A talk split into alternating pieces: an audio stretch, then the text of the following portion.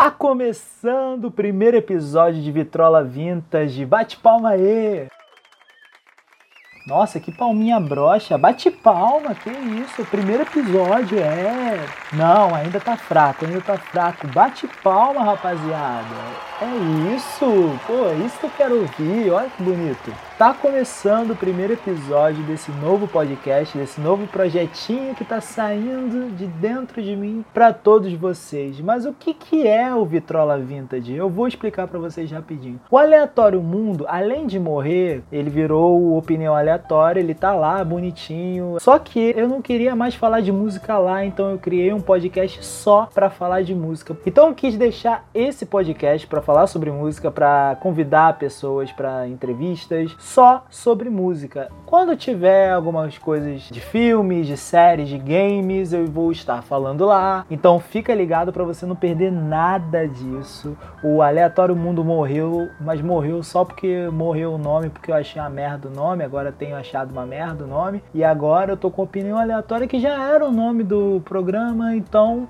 acontece é isso, é basicamente isso. Nada acontece, porém acontece feijoada ou não feijoada. Já me segue nas minhas redes sociais, arroba Tavares Underline com dois A's no primeira sílaba, o tá. Siga o Vitrola Vintage também, que é arroba Vitrola Vintage Underline. Siga o novo Instagram do Opinião Aleatória, que é arroba Opinião Aleatória Underline. E também segue meu Instagram de fotografia, por favor, gente. Que isso, dá moral pro cinema independente brasileiro, porque a gente tá ralando nessa quarentena para trazer informação e entretenimento para vocês. O Instagram é ocularproject underline. Tudo tem underline no final. E vamos lá agora pros amigos. Eu vou deixar aqui na descrição, mas é óbvio que eu vou falar também. Primeiramente, já segue o arroba Depois do Cinema, que é um site de crítica maravilhoso do meu amigo Pedro Guedes. Falando em Pedro Guedes, ele está presente no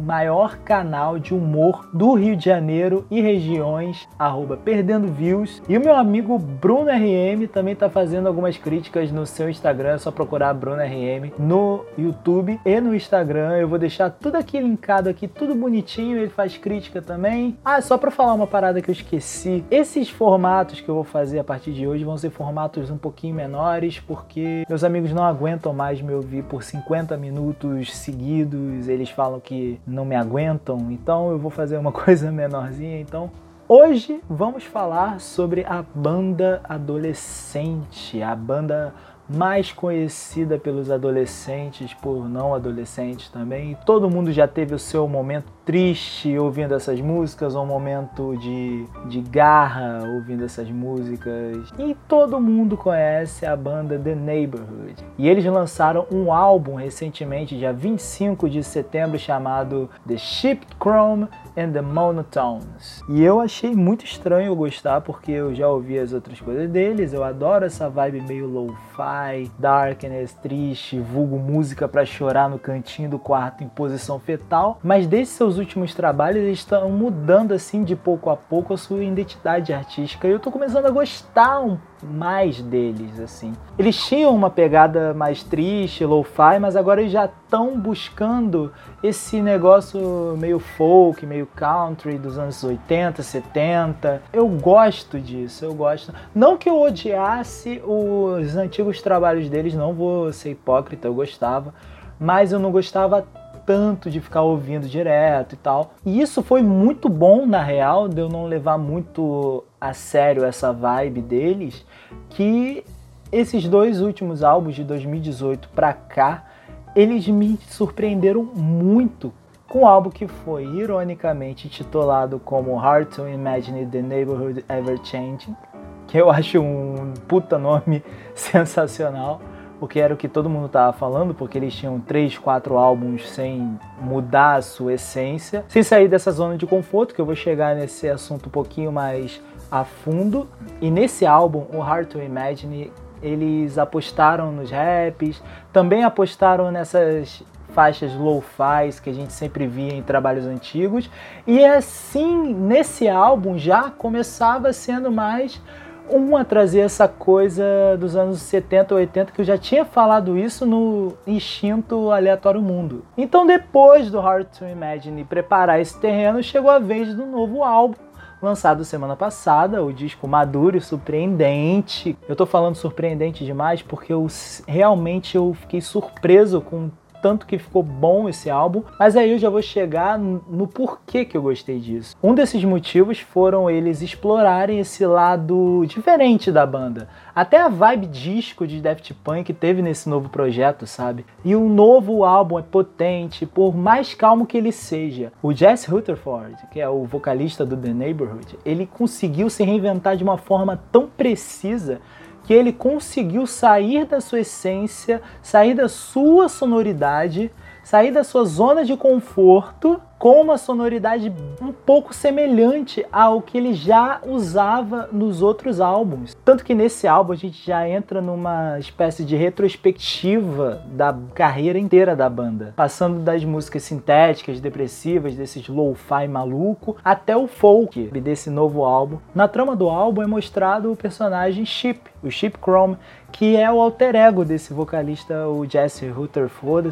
Na história, ele é um músico de rua até ser resgatado pelos Monotones, que são os músicos sem rosto, que na verdade são a banda The Neighborhood, só que com máscaras. No meio disso, nós passamos por uma vasta aula do folk dos anos 70 e até uma animação igual aos anos 90 da Nickelodeon, com o símbolo da Nickelodeon no canto inferior direito, como a gente via em desenhos antigos como os Castores Pirados, por exemplo. Tirando um pouquinho de uma visão crítica e colocando uma visão mais pessoal minha, pelas coisas que o Jess falou em entrevista, eu acho que ele ainda está muito inseguro de sair da sua zona de conforto, por mais que ele tivesse sido obrigado por ele mesmo a fazer isso. Ele mesmo disse em algumas entrevistas que ele estava cansado de vender o mesmo produto, então fez uma espécie de retiro para poder explorar as camadas mais profundas do seu ser. Ele não queria falar com ninguém, ele não queria falar né, com os amigos, ele só se isolou e trabalhou muito nisso e criou esse alter ego, Chip Chrome. E ele até brinca em algumas entrevistas usando esse alter ego como uma pessoa normal, porque é o que as pessoas com alter ego fazem. Eu espero que ele continue assim, porque tá dando certo e quanto mais ele fica seguro, melhor e melhora muito a qualidade musical da banda dele e eu amei esse álbum, eu achei um dos álbuns mais interessantes do The Neighborhood.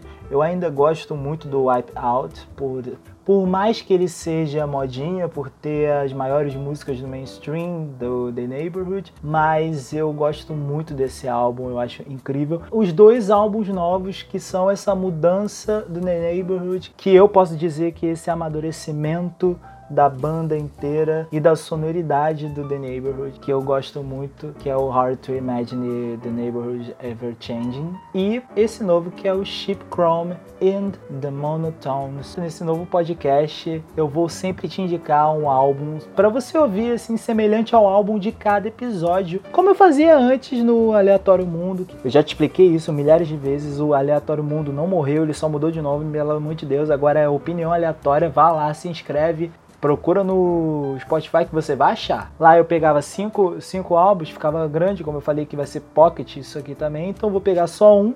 Já que você amou esse álbum novo do The Neighborhood, você com certeza vai amar o álbum que foi influência direta nesse projeto. Eu estou falando dele mesmo, o inigualável, o imperdível, o genial, o The Rise and Fall of Ziggy Stardust and the Spiders from Mars, do David Bowie. Eu não preciso nem dizer mais nada. Antes de qualquer coisa que eu possa falar sobre esse álbum, aqui embaixo vai ter um link que vai te mandar. Vocês podem chamar de êxtase. Eu chamo de Seu Jorge cantando David Bowie no meio dos set de filmagem do Wes Anderson. Eu esqueci o nome do filme, vocês vão me desculpar. Esse álbum significa muito mais do que só umas músicas de sucesso do David Bowie, mas sim um, uma peça de teatro que fez o glamour rock. Esse glamour com visual andrógeno, com uma personalidade forte, atitude, com uma vasta interação com o público e muito tema polêmico, porque ele era muito polêmico. Todas aquelas roupas extravagantes que eu amo de paixão, meu Deus, se eu pudesse sair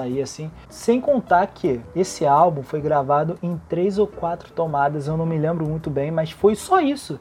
Foi tipo nesse jeito, desse jeito energético, desse jeito tipo papum.